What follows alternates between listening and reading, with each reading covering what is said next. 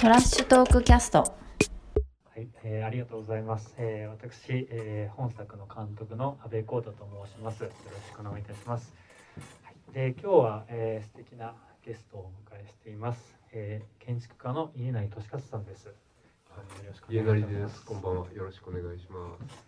えー、アフタートークということで、大体、えー、30分弱ですね、少し話をしまして、えー、最後に引き続きあの取らせていただければと思っていますので、よろしくお願いいたします。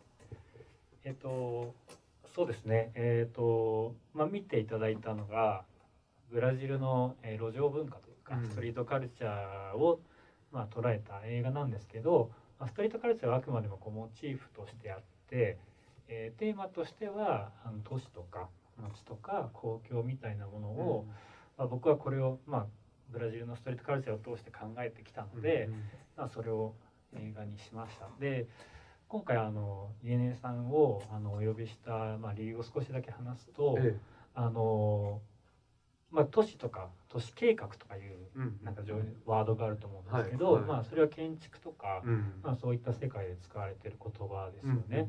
えっ、とまあそれで、えっとまあ、今回の映画をある意味その建築という視点でうん、あ見た時に、うん、まあ、どういったこう発見とかうん。考えがあるのかなっていうのが一つ、ええ。だからといって建築家誰でもいいわけでは全く全くなくて、うん。あの家内さんはドットアーキテクツという、うん。あの設計の事務所で、建築の設計もするんですけど、うん。なおかつ自分たちで手を貸してうん。施工、だから実際にこう、ええ作るっていはいう作業もかなり早い段階からええ。活動されていたので、うんそういうなんか自身のこう個の手でこうつ、うんうん。何か空間とかを、うん。まあ、作っていくってことをうん。経験されてると思ってるんですね。えなんでその視点でうん。飯成さんがまずそのうんブラジルのこのストリートをどうやって見たのかなっていうところからちょっと聞いていきたいと思うんですけど。えいやまああの最初にやっぱり映画見させてもらって、まあ羨ましいなっていうのがもう率直な感想なんですけど、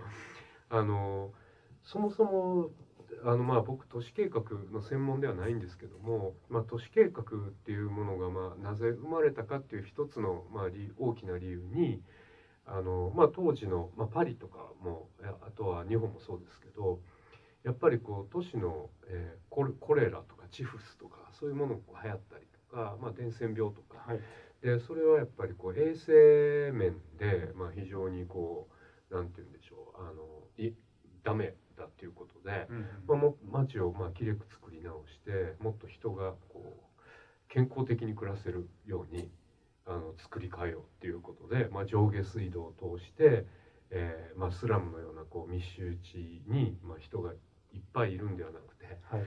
もうちょっとこう適度に光や風が抜けるような環境の中で人間らしく暮らすために都市を計画しようっていうのがそもそものまあ始まりだったと思うんですね。衛生的な話からそうですそうです。それ多分すごい大きいと思ってましてだから最初の、まあ、都市計画これも賛否両論、まあ、あるんですけど都市計画側のビジョンとしてはそういうあの、まあ、理想を持ってあの、うん。都市をこう作っていくことに着手していくんだけど一方で町に住んでた人たちはその、えーごちゃっとした中にあったコミュニティとか界隈性みたいなものが、まあ、一気に潰されて、はいまあ、さらっぴんの街ができていくわけで、まあ、それに対する、えーなぜそういうこう、まあ、ストリートの文化みたいなものをあの上トップダウンで潰していくんだっていうのも、まあ、あったと思うんですね。だから、うんまあ、都市みたいなものができてくる時にその両義性みたいな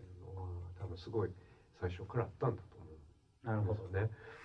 でこのブラまあそのさらにちょっとしていただいた質問に答えていくと、はいあのこのブラジルのこの街の使い方って、まあ、誰も計画してないと思うんですよね。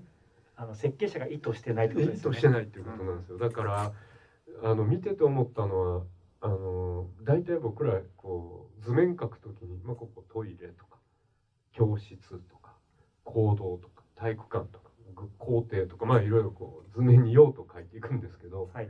あのトイレの裏のあのタバコ吸う場所とかあの先輩や怖い 同級生に絡まれる場所はい。みたいな場所って名前ついてないじゃないですか。そうですね。トイレの裏とか誰も図面に書いてないですけど、うんうん。そういう場所がこう同時にあのなんかそっち側があやばい場所っていうかこう今回すごいポジティブでしたけど、なんかそういう場所がすごくこうあの見えてきて計画外の場所っていうか、うん。使い方みたいなのが、まあ、むちゃくちゃいいなと思いながら見てましたね。なるほど、はい。その、まあ、トイレの裏ですよね、うん。だからこう、まあ、名前がついてないところってことだと思う,、うん。ですけど、はい。あのなんだろうな。でそのすごくなんか、えー、と一番身近なところって、うん。結構道だなと思ってるんですよ。そのまあ道ってもちろんね道の名前があったりとか、うん。あの部分的な名前はあるんですけど、あの場所か、うん。それがそこば道って場所なのか、うん。そこがなんか通るためのなんだろうそのなんていうんですかね通路というか、うん。A 地点から B 地点の間のところなのかっていうのが、結構その曖昧というか、んで僕はどっちかというとその後者、うん。A 地点から B 地点へ行くためのうん。場所として、はい。あのブラジルに行く前は捉えていたと思うんです、はい。そんなこと考えてもいなかっえたけど多分。ええでもまあブラジルに行くと、うん。まあ、そこがかなりの空間としええて、うん。でいろんな使い方がうんあるんだっていうのが、あ使っていいんだみたいなええ気分にはなったんえですよね。えいやそうですね。まあ実際あの、まあ、産業革命以降こう物とか人っていうものをいかにこう都市にこう集中させつつ、まあ、さらにこうあの分配していくかみたいな、いかに物と人を動かすかっていうことをこう考えられてたので、まあ、運河が発達したり道路が発達したり橋が発達したりするんでちょっと安倍さんおっしゃってるように本当に道っていうのはあるものを向こう側に移動させるための装置としてこう計画されてるから、はい。その場所をこうどう使っていこうみたいなのはやっぱあんまなかったと思うんですよね。だからなくなっていったってこうんとうんうん。ですよね、あさっきの話から言うと。う。んそれが なんでブラジルがうん。なんかあの状態になってるのかっていうのは、結そう。構、まあ、いくつか理由があるとは思っていて、うん。まあ、一つは単純に言うとやっぱりお金がえ完全なんかかけられてないところっていうのがあるんですよ。うん。えー単純にその廃墟になったえビルが壊すお金もないからそのまま残ってしまうっていうところとかがその割と本当に都心の中心部でもうん。こうたすぐそういうふうに出くわすタイミングがあるんですね。うん。でブラジルってなんだろう皆さん僕はもっと荒廃した恐ろしいスラムみたいなところをイメージしたんですけど まあ見ての通りそんなことはないわけですね。うんうん。でもやっぱりそういうものがポコポコポコポコやっぱ出くわすんですよね。ええ。だからなんか視覚というかえほころびがええ。やっぱある。ええ。っていうのが一つなんかネネガティブでもあり、うん。ポジティブでもありっていうようなイメージがあったそうですね。その両方はすごいあるし僕僕もこの映画見るまであのブラジルってめっちゃ怖いとこってイメージすごいああったんですよみんな南米行く時は気を気をつけろって周りのみんながそうですねい。やなんか物取られても絶対追いかけられる追いかけるなと、殺されるぞって言われてそれはあの僕昔バーテンダーやってたんですけどはい。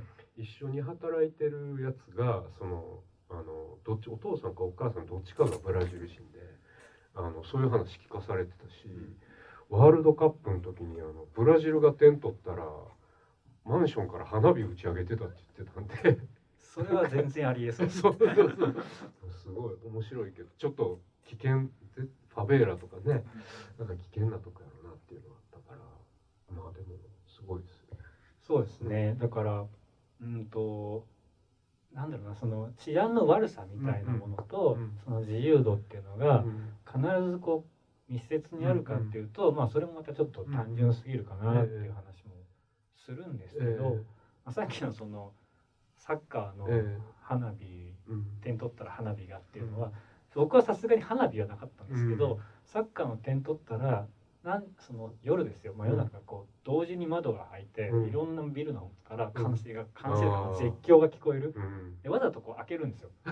その声が漏れるとかじゃなくてわざと窓を開けて、こう街に向かって叫ぶんですね、同時に誰かが、うん。うんああやってんなみたいな感じで。いいっすね。そうだからそれがねうん。一方でものすごくなんだろう日本でやればうん。苦情がうん。発生しうる行為。だけど、まあ、一方では その幸せの絶頂の瞬間みたいな、いやなんかやっぱこうまあたん単純に楽しみ方をすごい知ってるのかもしれないですね。そのなんて言うんでしょう。そのわー点取った瞬間のこう喜びみたいなの全員でこうまあ中にはうるさいと思ってる人も当然いると思うんですけど、うんその喜びにこう便乗していく感じっていうかそのメンタリティーがすごいポジティブなんだと思うんですよね。そうですね、あとなんか日本もあの日本もっていうとあれですけど私はまあ神戸の生まれ育ちなんですけど神戸も僕が小学生の時とか中学生の時とかあそこ行くなみたいな場所いっぱいあったんですよね。あそこ行ったら絶対絡まれるみたいな、うん。だからもう行かないようにしてたんですけど、まあそういう場所がこうだんだん今やっぱなくなっていってるっていうか資本が入ってきてはい。街がこう再開発されてきれくなっちゃって、なんかそういうこう行ったらダメな場所みたいなのが身近になくなるとまあさっきセットじゃないとはおっしゃいましたけど同時に何何かこうローカルでできてたすごいルールとか、うん。そういうものがこう同時になくなっていくようなそういう印象もやっぱあるかなそうですね、あのなんだろうなこうこのえっとグラフィティとは何かみたいなのをうん。序盤で説明しているグラフィテールがいて、えーグラフィティっていうのはまあイリーガルであることうん。違法行為であることが、うん。まあ、前提だけど、うん。それがバンダリズム要は破壊行為なのか、うん。都市への介入なのかっていうのはうんまた別の話だって、うん。結構それってお面白いと思うんです面白い。よだからうん僕なんかはにその彼らに出会うまではグラフィティはほ違法だからうん。だから悪いみたいな、その法律に違反してるから悪いみたいな判断のこうなんだろう順番というか。でも彼らは違うんですよね。ですね。さっきのその神戸の例えば行っちゃいけないエリアの人たちって、まあねそれ全てがポジティブとも思えないけど、どっかでその自自治的なあそうそうそう。その法とかじゃなくて自分たちが考える、そう。まあ、正しさみたいなので管理して管理っていうかそう。そうなんですよね。だからあのなんかあのあれ昔読んだ宮崎学さんが書いた「近代ヤクザ皇帝論」っていうのがあるんですけど。肯定論。皇帝論。それはあのいわゆるあの指定暴力団超有名な指定暴力団がどうできてきたかという歴史なんですけど、うん。彼らがその公安での労働を通じて、まあ、そこにいろんな人が集まってくるのを、まあ、ある独自のルールで束ねてて、まあ、NPO みたいな感じだったみたいなだからいわゆるあの普通の企業あるいは政治やあの行政みたいなのとは違うルールでそこにいる人たちのこう労働者をバックアップしてたっていうような切り口であの書いていて、だからあのそれ読んですごいなんか納得納得っていうか、はいうん、あいいなと思って、うん。それをちょっと思い思い出したんですけど。なんかちょっとだけ話戻すうんうんうん。とさっきはのそのか再開発の話、うんうん。えーっていうのはやっぱけんあのすごくこのテーマとは密この映画とは密接していて、というのは僕自身のその再開発とかそういうものに対する疑念が、うんまあブラジルに行くとうん。なんかやっぱあれ良くないよねみたいなふうにちょっと思ったうん。のが映画を作るきっかけでもあったんですけど、えあのまあ、東京とかは結構まあある意味分かりやすいというか資本とうん。なんかそういうものとのこう対立関係にはあるえんですけど、は京都ってうん。ここ京都の出してもう一個軸があって、うん。そのなんか歴史みたいなものっていうのがものすごくこう重要な要素としてあるじゃないですか。でこの南海岸の目の前のセブンイレブン、うん。先ほど見てきたらこう黒いストライプのセブンイレブンなんですよね。はいはい。だから景観条例ということで、うん。あのまあ色がコントロールさはいれていく。はい。で僕は結構この話をこういうその街は誰のものについて話を京都でするのが、うん。ある意味すごく難しいなと思ってるんですよ。うん。で僕はさっき言ったその上からの何か恣意的なうん。こうコントロールで、うんえー街を作られていくってことに対してやっぱ違和感を持ってるけど、うんただなんか京都についてはなんかそこはなんかうまくその理屈通せないなみたいな気持ちがあって。で京都のこれはあの読んだ話なんですけどあのか僕京都は全然あのなんて言うんでしょう。生まれも育ってもないので、ちょっとよくわかんないとこあるんですけどあのいわゆる町屋にを借りるとかそこを買うとかした時に、えっと、その人たちは、えーそこをまあ買ったとしても借りてるっていう言い方するって聞きましたね。なるほど。要はあのブラジルのストリートと一緒でああなるほあどのそうみんなのコモンズだとあの道も町屋のあの形式っていうか建築も。だからそれ借りてるから、まあ、むやみにあのぐちゃぐちゃにしてあの町屋の形式を潰さず、まあ、こう通り土間とかあの向こうに庭があって光が入って風が抜けてっていうようなあのその町屋にあった住まい方っていうのを大切にするんだっていう話は聞きました。ね。買ってもってことですそう買っても借りてるんだっていうなんかその感覚はすごいいいなと思いましたね。それはなんかあれですかね。やっぱ時間的なうん。ものに対する、うん。まあ配配慮とかリスペクトとうんいうか、っうんていうものが働いてやっぱあるんだと思うし、まあ町そのものを、まあ全員がそう思ってるとは思えないんですけど、はい。町そのものをまあそのずっと自分のあのお父さんやじいちゃんやそのまたじいちゃんがうん。こう作ってきたものだからあのそれをまあ今たまたま私がここにいるんだけどまたそれをまあ次につなげていこうっていうような、あのそういう考え方がやっぱあるんだと思うんですよね。なるほど。うん。あのなんかそういう時代的なものをうん。やっぱこうでやっぱ、ま、こうい意思として、まうん。守らない守ろうとしないと、うん。やっぱり守れないものじゃないですか。そうですね。簡単にやっぱ資本に倒されてそうそうですね。いってしまうからそれを守るっていう姿勢はすごく理解はできるし、うん。必要だと思うんうん、ですけど、あでもおっしゃってる景観のコードうんうん。条例、ん。まあ京都市は景観条例きついですけど、これはもう本当に形形骸化してて、あのまあそういう通り守れば建築をこう新築していけるんですけど、まあ、果たしてそのあの押し付けられてるものが本当に京都のそのなんて言うんでしょう暮らしっていうものを体現できるものかどうかっていうとそうじゃないですよね。まあこう見た目の基本的にはこう見た目のコードなんで、うん。えー色も全部サイドとか明度とか決まってて格子がこうつくようにとかなんかあのひさしがあってとか屋根の形状とか全部見た目なんで、はい。なんか街って見た目でできてないと思うんですよね。そうですね。そうですね。はい。だからそこからやっぱ生まれてくると、うん。まあすごいいいんだろうけどうん。それはあのなかなか条文化しづらいっていうか。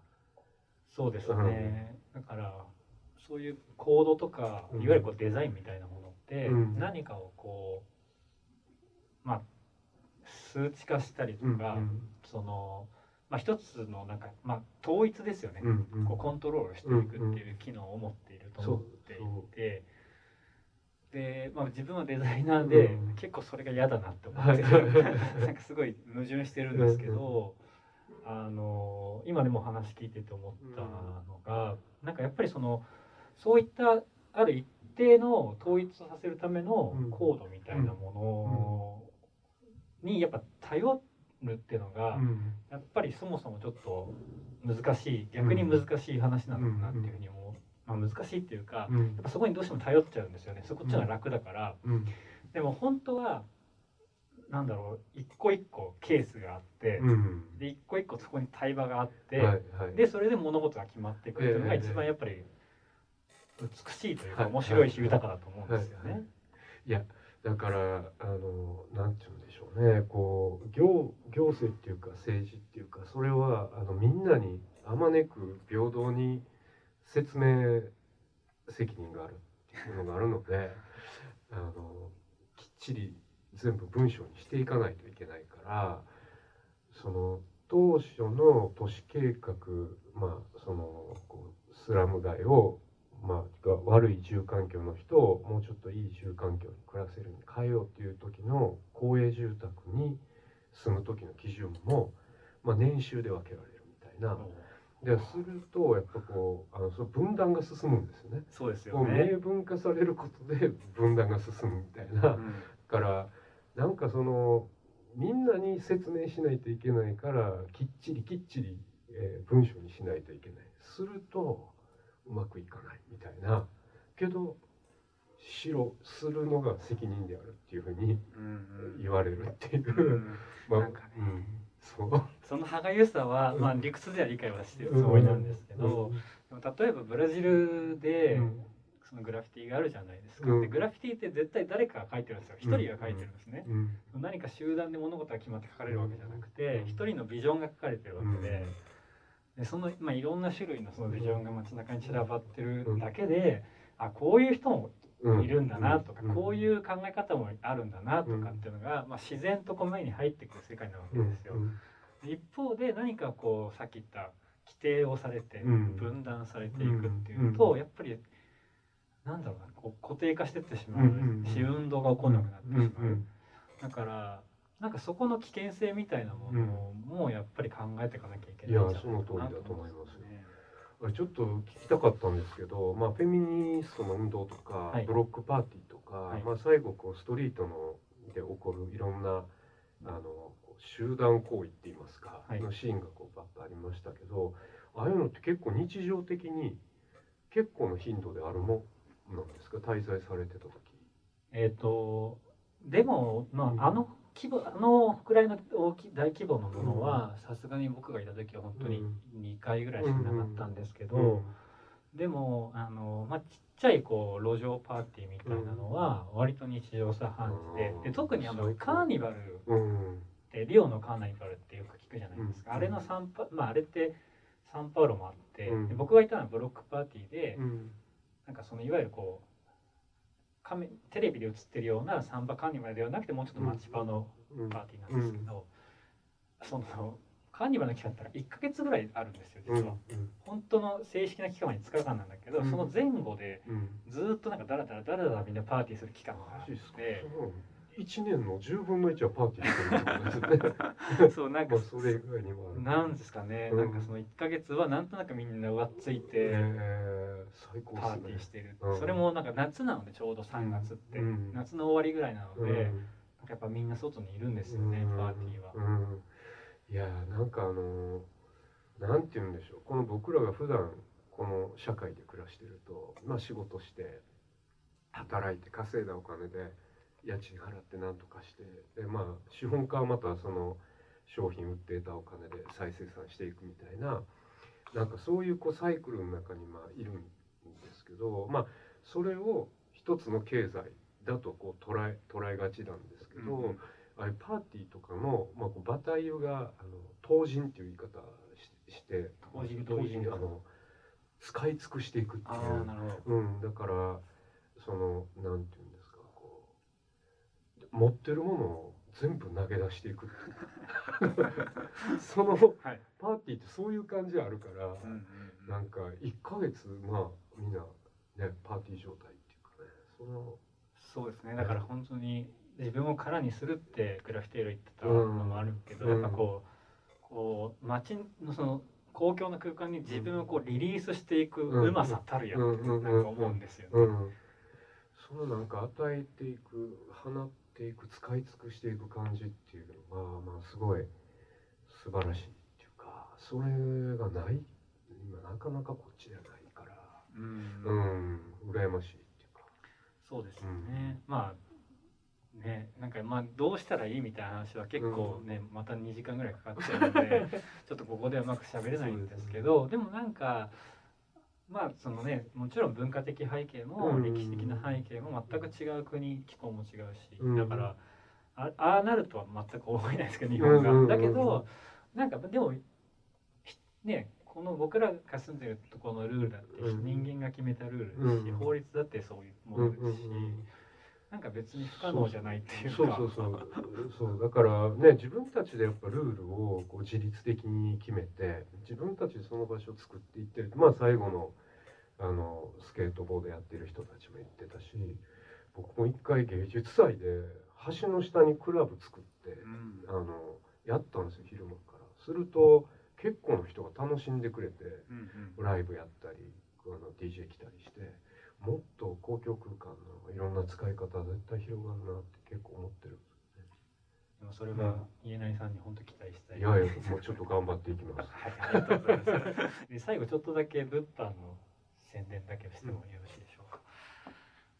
あのこれめっちゃ良かったっすね。あ本当ですか？うん。今あの家内さんが言っていただいたのがうんこちらあの本作のパンフレットになります。でこれ普通パンフレットって専門家の寄稿文があったりとかするんですけど今回はそういうのは一切なくて私自身がうん。あの書きました。うん。で、えー何万字だっけな？4万字ぐらい書いてひたすら書いてます。でどうやって僕が彼らと出会っていったかとかなぜ僕はこの映画を撮ることになったかというのをかなり事細かく書いていますのであのブブラジルのグラフィティの背景だとかも含めて学べるものになってます。ぜひぜひ。はい。お願いします。たたこれ僕今日途中まで読んでたんですよ。あそうですで岸田タクシーで来る時に、かはい。タクシーの中でこれ読もうと思ったら、はい。タクシーの運転手がはい。ずっと話しかける人で、でそれでなかなか読めないからき話でもこれ読んでたら、はい。まあブラジルもこんなとこだからまああまあいいかって気分にいやなるーすごい。そのなんか転換はいいですね。本当にそうだと思います。ウーバーのなんかドライバーとうん。なんか宗教の話とかしますから、彼らは本当に。いいっすね。はい、でもう一冊、えー、とこちらあのこれコミックなんですけど私もともとグラフィックデザイナーでしてこれ僕自身が描いたコミックです。で今回の映画のグラフィティのパートのみですけど扱った、えーコミックになってます。リソグラフで手製本になってるのであのもしこういうアートブック系好きな方いたらぜひ見てってください。で3冊目がこれも、えーこれは、えーかなりマニアックな方向けなんですけどブラジルのグラフィティの歴史をまとめた論考です。で今回の本作の、えーとえ翻訳ですねを手伝ってくれた、えーブラジル人のペドロっていう子が書いた、えーと卒論をですね私の方で翻訳して、えー出したものです。えーとまあ、現地のあのリアルなそうですね記述なので、えーグラフィティもっと興味ある人はぜひ見てってください。はい。遅刻をしないペドロさん。あよくよく読んでましたね。そういう登場人物がたくさん出てきますので、はいはいじゃあ本当にあのなかなか難しい状況の中ですけど、まあ来ていただいて本当に嬉しかったです。どうもありがとうございました。ありがとうございました。皆さんどうもありがとうございましたややとんでもないです今日ありがとうございました